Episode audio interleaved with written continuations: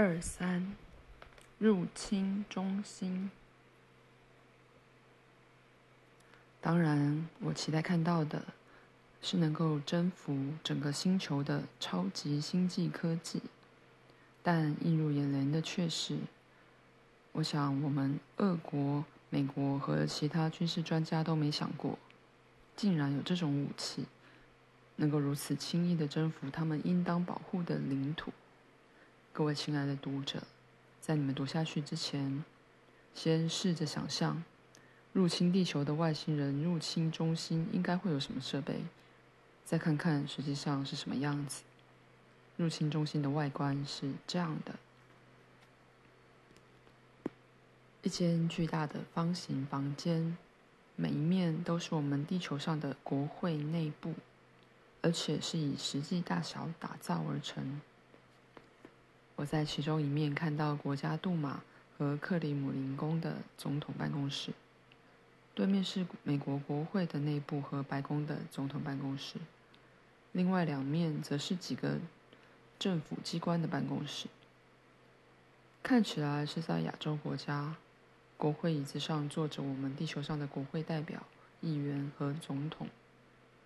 我先是观察我们俄国的国会议员。他们和我在电视上看到的熟悉脸孔一模一样，只是都像木乃伊那样毫无动静，看不太出来他们是由什么做成的，大概是玩偶、立体投影、机器人或其他东西。巨大的房间中央有个平台，上面约有五十个外星人坐在椅子上，他们身上穿的不是平常的连身衣。而是我们地球人的套装，他们正在听前面的人说话，大概是他们的主任教官或某个长官吧。阿纳斯塔夏解释，我看到的是其中一支登陆部队，他们正在接受例行训练，为与地球政府的互动做准备。他们会研习地球上最通行的语言，以及人类在各种情况下的行为举止。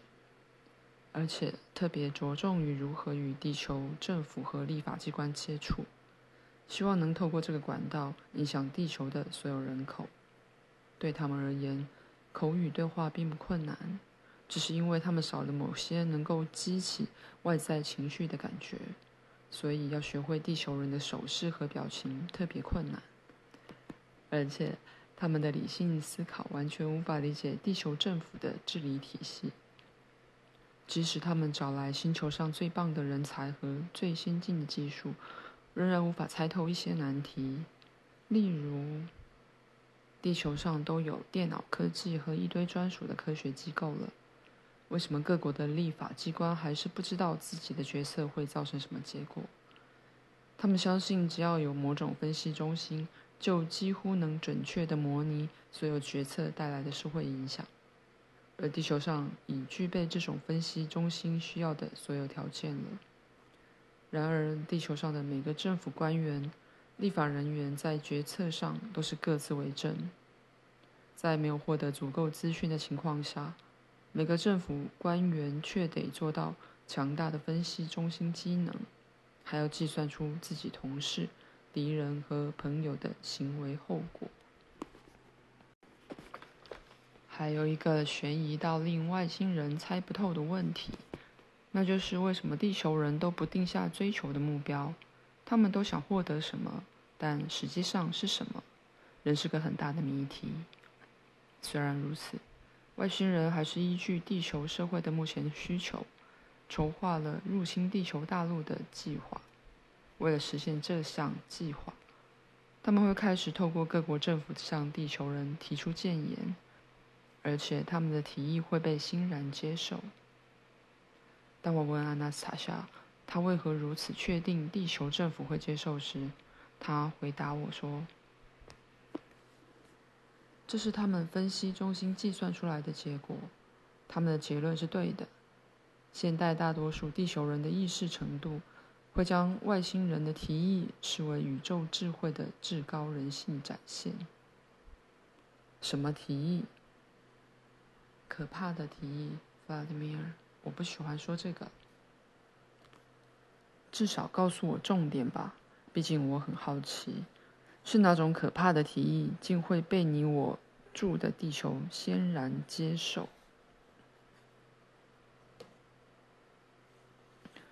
外星人计划先派三架飞行器的小队登陆俄国领土，然后对着包围他们的军队表示希望与政府谈合作事宜。他们会向军队表明自己是宇宙最高智慧的代表，并且展示他们优越的科技。军方、学界和政府开会讨论后，大概会在十四天后邀请他们说明提议。但首先必须检查与他们沟通是否安全。外星人会同意接受检查，并以书面和影像的形式说明提议。书面用字和现代公文非常类似，只是内容会极其简单。内容大概会是这样：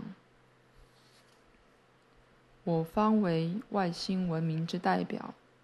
拥有优于银河其他智慧生物的最高科技发展，在此将地球人视为我方在智慧方面的兄弟。我方已准备好与地球社会分享多个科学领域和社会制度的知识，并提供我方的科技。请过目我方的提议，从中挑出最适合的方案。来改善地球每一社会成员的生活。接着就是各种具体的提议，主旨最后会是这样：外星人会提供自己的科技，保证所有国民领有综合食品，为每个达到成年的人迅速建造住家，就是你刚才看到的。那种房间，只是功能没这么多。举例来说，他们会将自己的微型工厂引入国内，把外星人的工厂与现有工厂整合。但大约在五年后，地球的所有科技都会被淘汰，换成更先进的科技。每个希望工作的人都保证有工作。除此之外，为了维护设备的运作，每个地球人都必须付出最低限度的劳动。与外星人签约的国家将会受到完全的保护，不会遭到其他国家的武力侵犯。在采用新社会制度及科技辅助社会的社会中，将不会有任何犯罪。在配给你的房间里，你需要的一切只会听从你的语音指令，对你特有的音色做出反应。每天在你用餐之前，房间的电脑会依据你的眼球。吐气成分和其他参数，判定你的身体状况后，开出综合食品的适当成分。个人房间装设的电脑都会连到主机，因此可以定位每个人的位置，检视他们的身体和心理状况。任何犯罪都可借由主机的特殊程式轻易地揭发，且不会再有社会因素导致犯罪。外星人则。预计要求政府允许他们将自己文明的代表安置在人烟稀少的地区，通常是森林，并且让居民有权利以自己的土地交换高科技的房间，以及为这些想要交换自己土地的人提供终身照护。政府会答应这样的要求，因为他们认为自己仍保有完整的权利。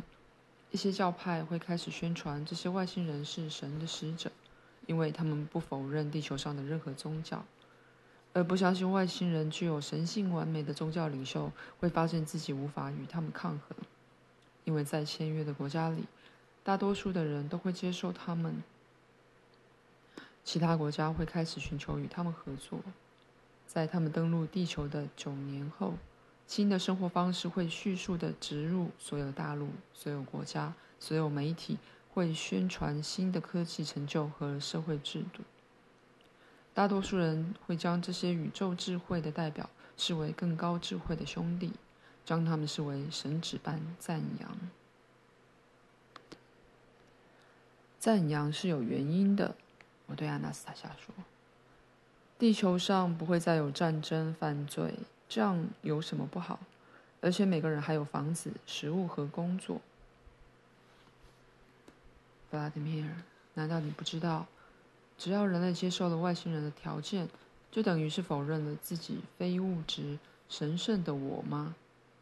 他会自我毁灭，到时你就只剩下物质的躯体。弗拉迪米尔，每个人会越来越像生物机器人，而且繁衍的后代都会是生物机器人。但为什么会这样？所有人每天会被迫服务那些看起来在服务他们的机器，全人类会掉入陷阱，牺牲自己的自由和孩子，只为换得人造科技的完美。不久后，许多地球人会直觉意识到自己犯所犯的错误，然后开始以自杀了结生命。真奇怪，他们还会缺什么？自由、创意和感受，这些都是只有与神圣的创作共同创造时才有的。那么，如果各国议会和政府不愿与外星人签约，会有什么后果？他们会开始消灭人类吗？如果是这样，外星人会用理智寻找其他的方法，让所有人掉入陷阱。消灭人类对他们而言没有意义。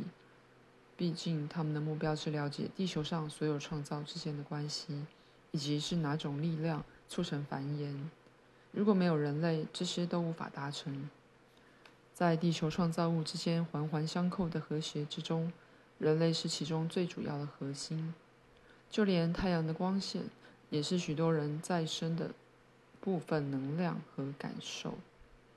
地球人现在的意识对外星人并不构成威胁。而且已有很多地球人试图帮助他们了。怎么会？我们有谁在帮他们？所以说，人类之中有叛徒喽，在替他们卖命。那些人是替他们卖命，但他们不是叛徒。他们与外星人同谋，并非出于自愿，但也不是恶意或存心如此。主要是因为他们对自己没有信念。不相信神的创造是完美的，这之间有什么关系？很简单，一旦人认为自己不是完美的创造，突然开始想象其他星球上有更高智慧的生物，这样的想法本身就会滋养那些生物。人类开始贬低自己神圣的力量，不把力量归于神圣的创造。他们已经知道如何将人类思想和感觉所产生的能量汇聚成单一的复合体，并且为此感到骄傲。你看，那群外星人面前有个容器，里面的发光液体一下变成气体，一下变成固体。他们没有比这个小容器中的东西更厉害的武器了。他们之后会把内容物分装到多个扁平的小容器中，容器的其中一面会做成特殊的反射面。他们的胸前会挂上这样的装置，那些坐在你面前的全部都已经戴上了。当这种装置对着人类射出光线时，可以让人类产生恐惧、崇拜或仰慕的感觉。这不仅能消灭人的意志，还能瘫痪他们的意识和身体。这种光线含有多数人的想法，认为宇宙中有生物优于人类，神的创造这样的想法。一旦将这些思想凝聚起来，便可以拿来对付人类。所以说，当我们觉得他们比我们聪明时，就是在给他们力量吗？对，比我们聪明就表示比神聪明。这和神有什么关系？我们都是他的创造。当我们认为银河中有更完美的世界时，就表示我们觉得自己不完美。神的不完美创造。天哪，他们已经在外星世界中汇聚很多这样的能量了吗？你面前的容器已经足以征服地球约四分之三人口的心智。控制人类的感觉，他们觉得这样已经绰绰有余。他们之后就要让整个地球文明臣服于他们，壮大自己的势力。所以现在没有任何对策吗？有，如果我们不怕风险，趁他们没有防备时做些什么。毕竟人类完整的感觉群体，即使只有一个人的，始终都会比他们强大。思想可以加速，到达的速度是那些没有感觉的外星人不知道的。只要有其他更明亮、更有自信且更完美的思想能量，就能中和容器里收集的所有能量。阿纳斯塔夏，你有办法中和容器里的所有能量吗？我可以试试看，但我必须把我的身体带到这里。为什么？感觉群体在没有身体的情况下不会完整。物质是人类的存在层面之一，有了它，人类才会比宇宙元素更有力量。不如现在行动吧，打破那个容器。我现在就试着做点什么，但不需要打破容器。突然间，我看到阿纳斯塔夏的躯体在我面前，一切就和森林里一样。她穿着短衫和裙子。他赤脚站在地板上，接着忽然不疾不徐地走向坐在发光液体前面的外星人。他们看到了阿纳斯塔夏，但这些毫无情感的外星人脸上没有露出一点情绪，只是坐着一动也不动。过了几秒后，所有人才开始有动作。他们仿佛收到某人的指令，突然起身握住胸前的徽章，所有徽章射出光线。全部照向朝他们走近的阿纳斯塔夏。他停了下来，摇晃了一下，往后退了一小步后站稳身子。他脸上带着微笑，继续缓慢而充满自信的刺脚前进。外星人徽章发出的光线越来越亮，汇聚成一道光芒，射向阿纳斯塔夏，看起来像是会把他身上的衣物瞬间烧成灰烬。但阿纳斯塔夏仍继续往前走，接着他突然伸出双手，有些光线照到手掌后反射消失，剩下的光线接着开始变弱。外星人和刚才一样站着不动。阿纳斯塔夏这时走向容器，两手贴着容器来回抚摸，对他轻声说了些话。容器里的液体突然晃动起来。接着光线慢慢减弱，不久后液体变成淡淡的蓝色，就像地球上一般的水。阿纳斯塔夏走到墙边一个像是地球冰箱的机器，用手按住机器，轻声说了些话。机器掉出许多带有颜色的方形药片，阿纳斯塔夏则拉起衣角接住。他走向站着一动也不动的外星人，想把机器掉出来的药片拿给站在最外围的外星人。外星人有了动作，似乎要伸手去接，却突然停了下来，望着站在所有人面前，应该是队长的外星人。阿纳斯塔夏就这样伸着手，站在他面前约半分钟。他后来走到队长的面前，伸手要把药片给他。队长停顿了一下。才拿起药片往嘴里放，阿纳斯塔夏绕了一圈，所有外星人都静静地接过他给的药片，然后吃掉或吞掉。他在走回我身旁的路上，回头向那群已经坐下的外星人挥手，几名外星人也起身对他挥手致意。他走回我身旁，带着疲惫的、带着疲惫的语气对我说：“我们该回去了。”他们吃了加速思考的药片，就让他们试着思考刚刚发生的事吧。结束了，我依然躺在森林的草地上，仿佛从很沉的睡梦中醒来。时间似乎才过不久，但我的身体却觉得有了充分的休息。似乎这一觉睡得很沉很香，但我的头脑中。好似狂涛巨浪，所有思绪四处乱窜。我在那颗星球上看到的景象，完全留在我的脑海。到底是怎么一回事？是梦、催眠，还是两者都是？我不知道。我根本无法相信能够实际看到地球以外的星球景象。我问了坐在旁边的阿纳斯塔夏：“到底是怎么一回事？是梦吗？还是催眠？我都还记得，但是现在头脑好乱。”他回答：“弗拉德米尔，是哪种力量让你看到其他星球的景象？就随你怎么想吧。如果你对这个问题感到不安，把它当作是一场梦也可以。但这些都不重要，重要的是本质。你从这些景象中得出的结论和感受。我暂时离开一下，你先想一想吧。好，你去吧。”我会好好想一想。我开始一个人思考刚刚的形象，我自然而然把这当作某种催眠的梦境。阿纳斯塔夏走没几步，又突然转身走回到我身旁。他从短衫的口袋拿出某样东西，打开手心要拿给我。我在他的手心看到，看到一个奇怪的药片，跟在那颗星球上看到的一样。拿去吧，弗拉迪米尔，不用怕，你可以吞下去。这是刚刚在那颗星球上用地球的草做成的，它可以加速你的思考，大约会持续十五分钟，让你可以快一点领悟一切。我从他的手上接过药片，并在他离开后吃了下去。